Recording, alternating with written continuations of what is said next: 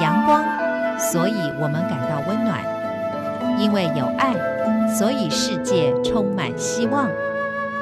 十分暖心文，传递善美乐，让爱无所不在。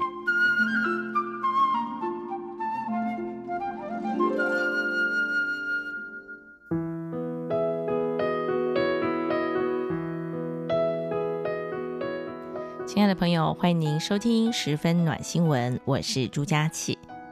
我想呢，在现在凡事讲求效率的这个社会哦，很多人的压力呢也因此而生，然后就会发现到这个压力没有办法疏解，也就造成了一些心理上或者是身体上的疾病。那么最快速的反应就是在这个睡眠上了。现在人非常多人都有这个所谓的睡眠障碍哦。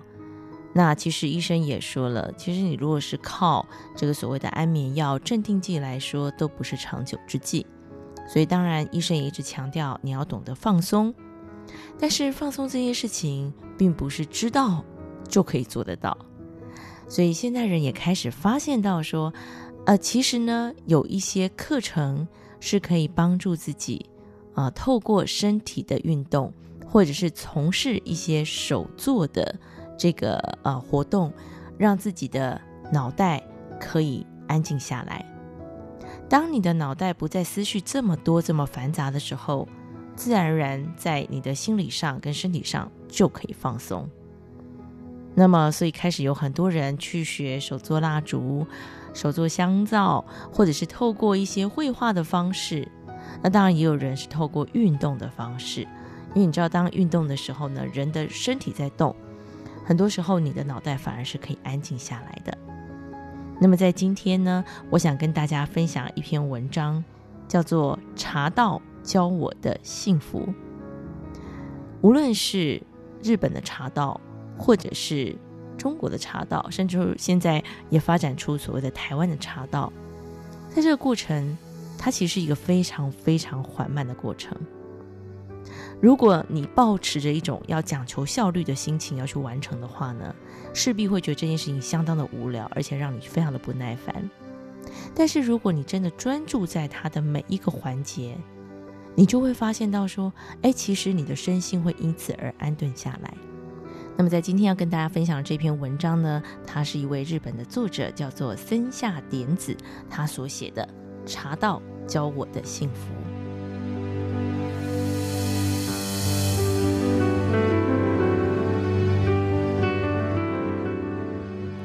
每周六的下午，我总会步行个十分钟左右，走到一栋入口处，摆放着一个八角金盘盆栽、相当古朴的民宅。当它的大门咔啦一声打开的时候，可以看到已经用水擦拭过的洁净玄关，闻到滋滋的炭火香，庭园方向也隐约的传来了水流声。走进一间朝向庭园的极静房间，坐在榻榻米上，开始煮水、沏茶，然后品尝。这样一周一次的茶道课，从大学时代开始，不知不觉已经维持了二十五年。尽管现在上课的时候还是经常犯错，还是有很多的为什么要这样做的这个疑问，跪久了脚还是会麻。会觉得这些礼法实在是有点麻烦，也从来没有过那种多练习几次就全部明白的感觉。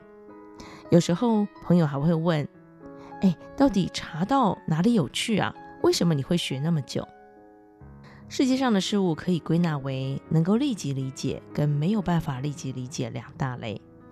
能够立即理解的事物，有时候只要接触过了就了然于心，但无法立即理解的。像是我刚才提到的那部电影，往往需要多次的交汇，才能够点点滴滴的领会，进而蜕变成崭新的事物。而每次有更深刻的体悟之后，才会发觉自己所见的不过是整体中的片段而已。所谓的茶道也是属于这样的事物。二十岁的时候，只觉得茶道是一种老掉牙的传统技艺。学习这段技艺的时候，总觉得自己好像被看在模具当中，难得有好心情。而且无论练习几次，也不知道自己在做什么。不过，它的过程虽然细琐，但配合当天当下的天气，一定会变换不同的道具组合、步骤顺序。季节一转变，茶室内整体的模样更是全然的不同。这样的变化在茶室里经年累月上演着，令身处其中的人也不知不觉地产生了潜移默化的改变。所以可能会在某一天突然闻到大雨激起大地的那种味道，会觉察说啊，这是午后雷阵雨。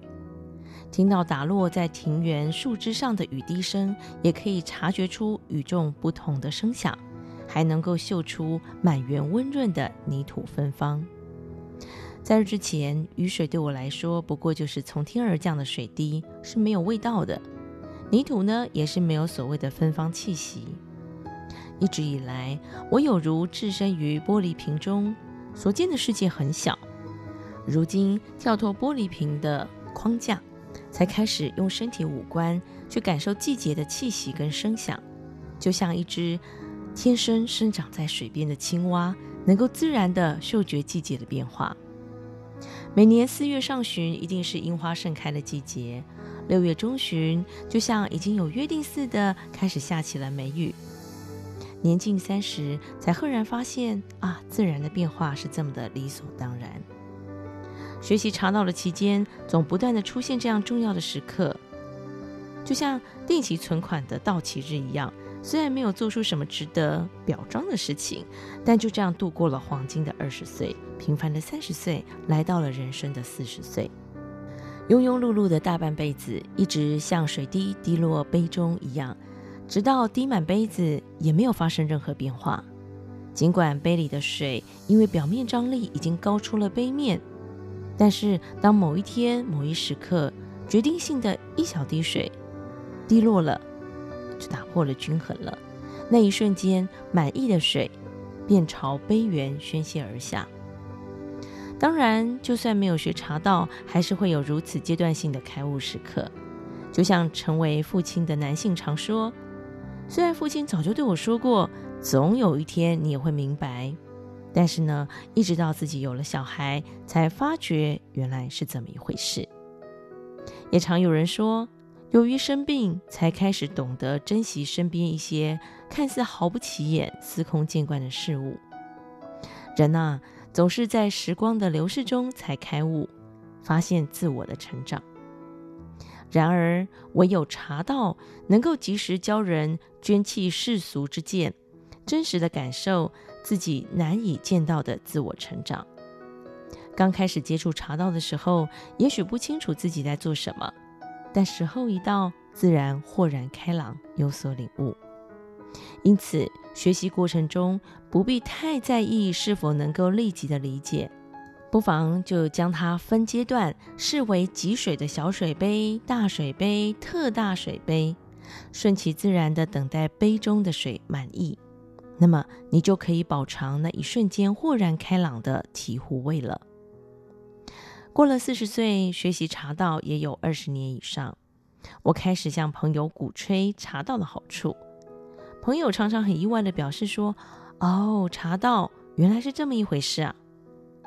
他们的反应也让我吃惊，许多人都以为所谓的茶道就是有钱人的休闲玩意儿，完全不知道从学习中可以获得许多的体验。其实我自己也是，不久前还遗忘了茶道最珍贵的意义呢。刚开始学茶道的时候，无论多努力想要了解，始终无法知道自己在做什么。